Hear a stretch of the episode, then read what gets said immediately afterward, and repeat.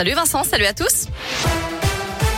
À la une, ce nouvel épisode de pollution aux particules fines dans le bassin lyonnais Nord-Isère. Pour le moment, c'est une alerte jaune. Il est donc conseillé de lever le pied sur les routes et de réduire les activités physiques en extérieur.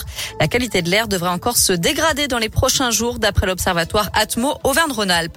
3,9 milliards d'euros, c'est le montant du budget 2022 adopté par les conseillers de la métropole de Lyon aujourd'hui.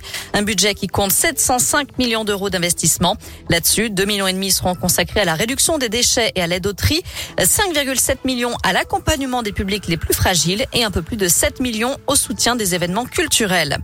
À la page des faits divers, 13 personnes évacuées après une fuite de gaz à Mornan, près de Givors. Les pompiers sont intervenus vers 9h45 ce matin, rue Joseph Venet, où une canalisation a été percée durant des travaux. Il a fallu attendre le début d'après-midi pour que tout le monde puisse regagner son logement.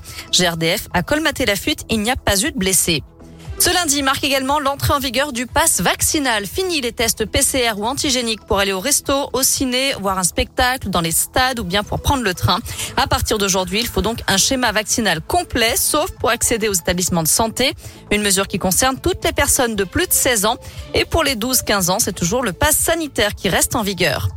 À retenir aussi cette attaque en Allemagne qui a fait un mort et trois blessés. Un homme muni d'une arme longue a tiré dans un amphithéâtre dans une université dans le sud-ouest du pays. Il s'est ensuite donné la mort. Un mot de tennis, c'est l'incroyable performance d'Alizé Cornet aujourd'hui. La Française 61e mondiale s'est qualifiée pour les quarts de finale en sortant l'ex numéro 1 mondial, la Roumaine Simona Alep. Il y aura donc deux Français au prochain tour à Melbourne. Gaël Monfils chez les hommes, Alizé Cornet chez les femmes.